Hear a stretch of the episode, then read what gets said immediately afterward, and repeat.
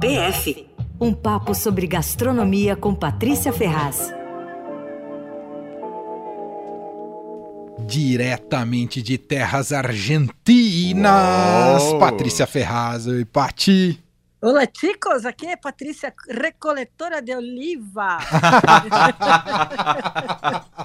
é, Patrícia me mandou há pouco uma foto dela, ela tava colhendo azeitonas. Uau. Que chique, é, meus hein? amigos jornalistas estão lá, é que lá não tinha sinal, então eu tive que correr de volta aqui para a sala de degustação, porque mas eles estão colhendo azeitona lá.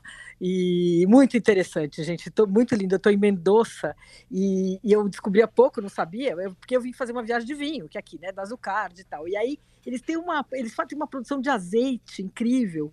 E, e, contou uma história muito interessante que dos anos 30 aos 50, azeite era uma coisa muito importante, assim, tinha muita produção de azeitona aqui na, na em Mendoza, porque onde é um lugar de vinho é lugar de, aze, de azeitona, que né, é o mesmo clima que dá certo. E aí teve uma campanha dos produtores de óleo de milho para para fazer arrancar o, o, os olivais, eles arrancaram 4 milhões de oliveiras nos anos 60. E aí faz uns 20 anos só que voltou a ter azeite e ser uma coisa importante aqui na região de Mendoza e tal. Então é muito interessante. Estava lá colhendo azeitonas. Demais. E vai para aquela, como é que eles chamam? Primeira prensa, é isso, Paty? Vai para a primeira prensa e, e é um, eles fazem umas uns varietais aqui, depois os outros que misturam. E agora eu estou aqui falando diretamente da sala de degustação. Daqui a pouco a gente vai fazer uma degustação. Hum, é, diretamente da sala de degustação, Patrícia é, Ferraz. Agora é o seguinte, ó, hum. eu quero dizer que eu cumpri minha promessa, então, o prometido lá. hoje era falar de alfajor, lembra? Verdade. Tem toda a razão. É. E aí eu ouvi dizer que o alfajor aqui de Mendoza não deu tempo, porque eu cheguei hoje, não deu tempo ainda de comer, mas que eu ouvi dizer que é muito bom, né? Hum. Mas eu vou ter que começar falando para vocês, fazer, causando uma decepção. Hum. Que o alfajor, que é a coisa mais popular e mais conhecida no mundo dos argentinos, não é argentino.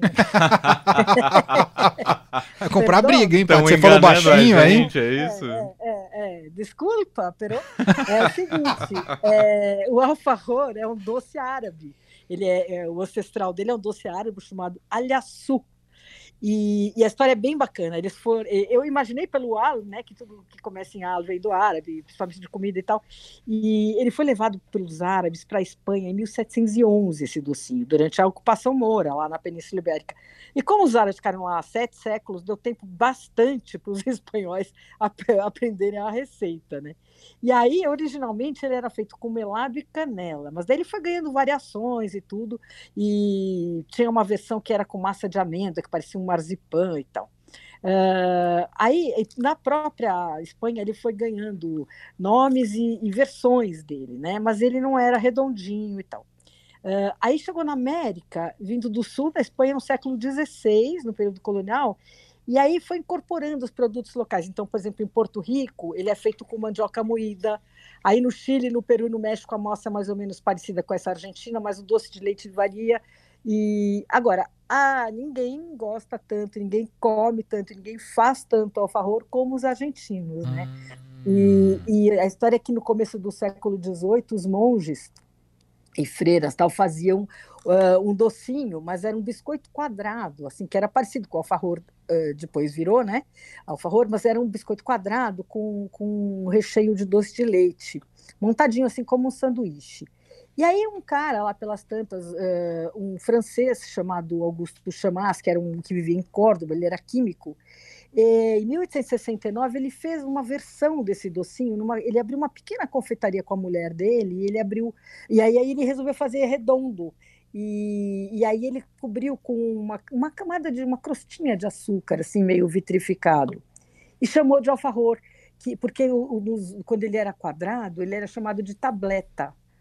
E aí esse cara hum. chamou de alfajor inspirado na, no ancestral do alfajor, que era esse, esse árabe que em árabe não vou me usar aqui a, a, pronunciar, mas é uma palavra que quer dizer luxo e uma outra que quer dizer recheio, então é uma junção aí das duas. Então. Hum. Agora, é, você sabe que hoje, daí hoje tem mais, essa fabriquinha foi a primeira, ainda existe, é em Córdoba, chama Chamas, e, e hoje a Argentina tem mais de 100 fábricas de alfajor, E sabe quantos eles consomem de alfajor? É uma loucura. Hum. 900 milhões de alfajores por ano. É quase um bilhão. Cada habitante come um quilo de alfajor, você acredita? 20 unidades. Não. E não é chute, não. Isso é um cálculo, uma estatística da Associação dos Distribuidores de Guloseimas e Afins. E é legal, né? E aí, como é bem doce, eles comem normalmente tomando mate, que é uma erva amarga. Né? Ah, né? e super casa, né? hum. né? É, é. E eles gostam muito, né? E faz parte da cultura popular. E aparece nos contos do Borges, do, uh, nas tirinhas da Mafalda tal. E tem uma história que não sei se é verdade, acho que não, pero é engraçada, então vou contar. Conta. É seguinte, dizem que um dos segredos do futebol do Messi é que quando ele era jovem e treinava, cada vez que ele fazia um gol, ele ganhava um alfarroto. eu ouvi essa história, né? Não sei se é. Bela tática. É, é. E aí é o seguinte, eles levam tão a sério que tem atualmente está tendo uma exposição em cartaz no Museu de la Ciudad, Ciudad, em Buenos Aires, e vai até setembro, e é uma exposição sobre o alfajor, com a história, com as receitas e tal. Então, quem estiver indo para Buenos Aires e gostar muito de alfajor, pode e Tem ir lá. muito brasileiro indo para aí, né? É, tem muito, tem muito. E como vai até setembro, então dá bastante tempo.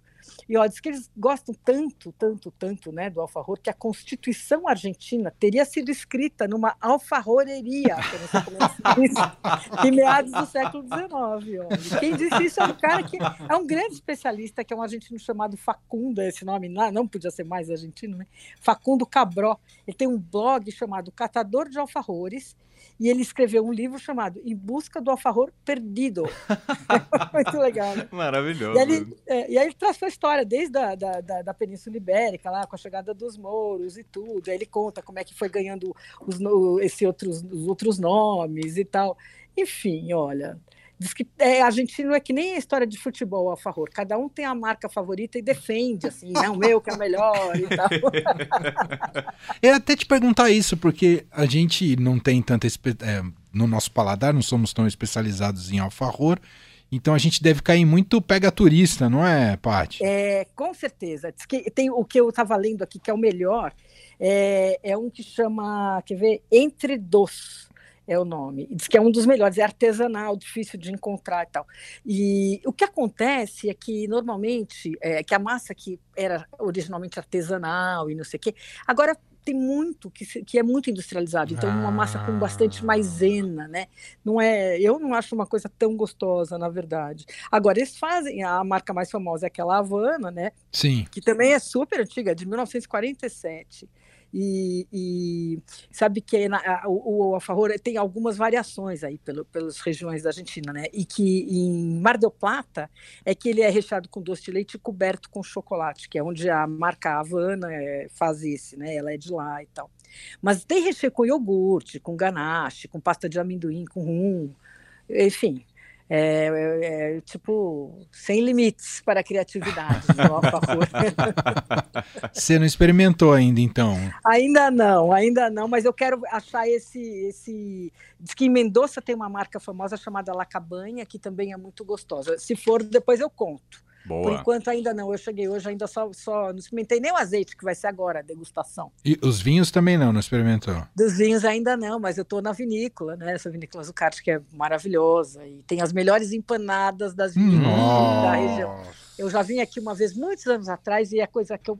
Entre os, além dos vinhos, claro, que são ótimos, mas eu me lembro assim da empanada, que era maravilhosa. Era uma senhora que fazia, diz que ela ainda está aí fazendo umas empanadas. Então daqui a pouco vai ser empanadas carne. Nossa. Mas depois da, da carta de azeites aqui, Nossa, da degustação. Agora eu fiquei com inveja, viu, Patrícia? Não, tô até quieto aqui, tô babando como é que é carne, como é que é cortada na ponta da faca, né? Não tem umas coisas é, assim? Não, essa nem é cortada assim, né? Porque essa aí é, acho que vai ser um assado, não sei que, como é que vai ser, assim, mas carne aqui, mesmo quando é ruim, é boa, né? É, Normalmente. É, é isso. Muito bom. né? Paty, uma excelente viagem para você e depois você Obrigada, conta gente. melhor pra gente o que você descobrir aí na Argentina, tá bom? Tá bom, eu ia querer fazer a entrada lá do, do direto das Olivais, eu ia falar, mas acontece que não pegou o sinal, tive que correr aqui pro escritório.